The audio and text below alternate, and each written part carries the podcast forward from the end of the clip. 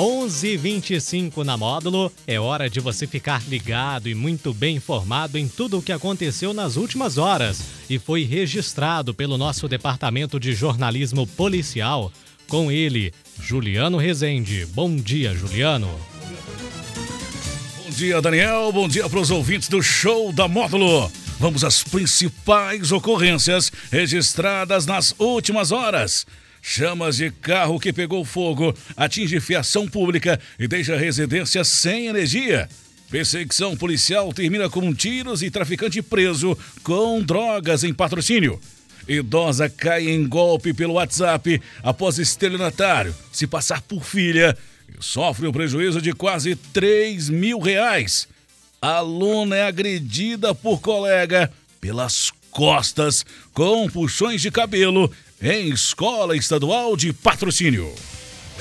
Plantão na Módulo FM. Plantão policial. Oferecimento WBRnet, 1 giga, ou seja, mil megas de internet e fibra ótica por 99,90 e Santos Comércio de Café, valorizando o seu café. Um veículo Cobalt ficou destruído após pegar fogo na noite dessa quarta-feira Rua Carlos Ferreira, no bairro Marciano Brandão, em patrocínio. Segundo a vítima, ela acredita que o incêndio seja criminoso. Conforme os moradores próximo ao local, eles escutaram um barulho de explosão e viram o carro pegando fogo. Rapidamente, as chamas se transformaram em um grande incêndio, atingindo a fiação elétrica de um porte de iluminação pública, deixando o imóvel sem energia. Na chegada dos bombeiros, a guarnição conseguiu debelar o incêndio e impedir a proliferação das chamas, porém o fogo já havia destruído completamente o automóvel. Segundo a corporação, o incêndio não deixou feridos.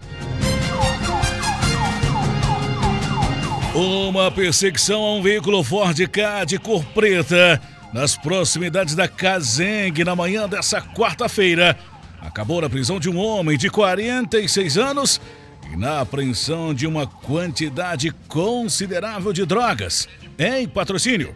Segundo a PM, o motorista ignorava o pedido de parada dos policiais e ainda teria jogado o veículo na direção de um dos militares. O veículo foi perseguido e precisou ser contido com tiros nos pneus para interromper a tentativa de fuga.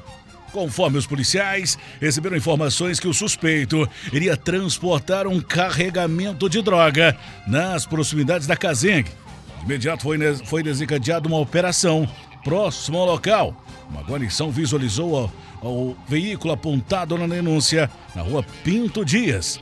Os policiais, ao se aproximarem do automóvel e darem ordem de parada ao motorista, o qual estava no interior do carro, arrancou o veículo bruscamente em direção ao militar, utilizando o veículo como uma arma, sendo necessário a realização de disparos de tiros em direção ao automóvel.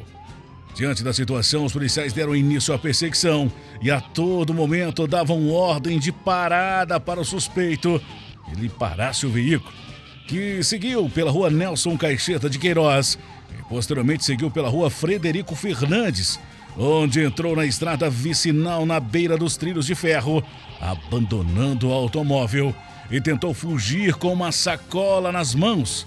Em dado momento, o suspeito jogou a sacola às margens dos trilhos e continuou fugindo. No entanto, os policiais conseguiram alcançar e conter e prender o indivíduo. Conforme a PM, dentro da sacola foi localizado oito pacotes de maconha e ainda com o suspeito 1.570 reais em espécie. Já no porta-malas do veículo foi encontrada uma lixadeira, produto de furto em uma residência, no dia 25 de maio desse ano. Diante da situação, o suspeito foi certificado dos seus direitos constitucionais e conduzido à delegacia de polícia pelo crime de desobediência, resistência e tráfico de drogas. Uma mulher de 63 anos foi vítima de estelionato através do WhatsApp e perdeu quase 3 mil reais em patrocínio. Segundo a vítima, ela recebeu mensagens de golpistas se passando pela sua filha, onde pediam dinheiro. A idosa, acreditando que ajudaria sua filha, realizou uma transferência utilizando o sistema de pagamentos instantâneos do Banco Central, Pix, o valor total de R$ 2.800. Ainda conforme a vítima, o golpista alegou que o dinheiro era para saldar uma conta e que depois devolveria os dinheiro na mensagem recebida. A suposta filha relatou haver trocado o número do celular, sendo que aquele seu novo número. A vítima ainda tentou ligar para sua filha para confirmar o pedido de dinheiro, porém não conseguiu e contou que conferiu a foto do status do WhatsApp para se certificar como era a foto de sua filha. Realizou a transferência. Diante dos fatos, foi registrado o boletim de ocorrência de estelionato. Contudo, até o momento, ninguém foi preso. Uma estudante foi agredida por uma colega dentro de uma escola na rede estadual na manhã dessa quarta-feira, em patrocínio. Segundo o registro policial, uma aluna de 15 anos agrediu a outra de 17 anos com puxões de cabelo e xingamentos. Conforme a vítima, no final do recreio, ela estava fora de sua sala e a outra aluna da mesma escola passou próximo a ela e disse: Vai se fuder. E quando a vítima deu as costas para a autora, esta foi em sua direção e lhe agrediu com puxões de cabelo. Ainda segundo a vítima, para se defender e tentar fazer com que a autora soltasse os seus cabelos, desferiu alguns socos no entanto, a autora somente soltou a vítima quando outros alunos da escola chegaram e a contiveram. Adolescente agredida contou à polícia que não havia nenhum motivo para que a autora ter ofendido e agredido, mas que já tem tido problemas com ela há cerca de um ano.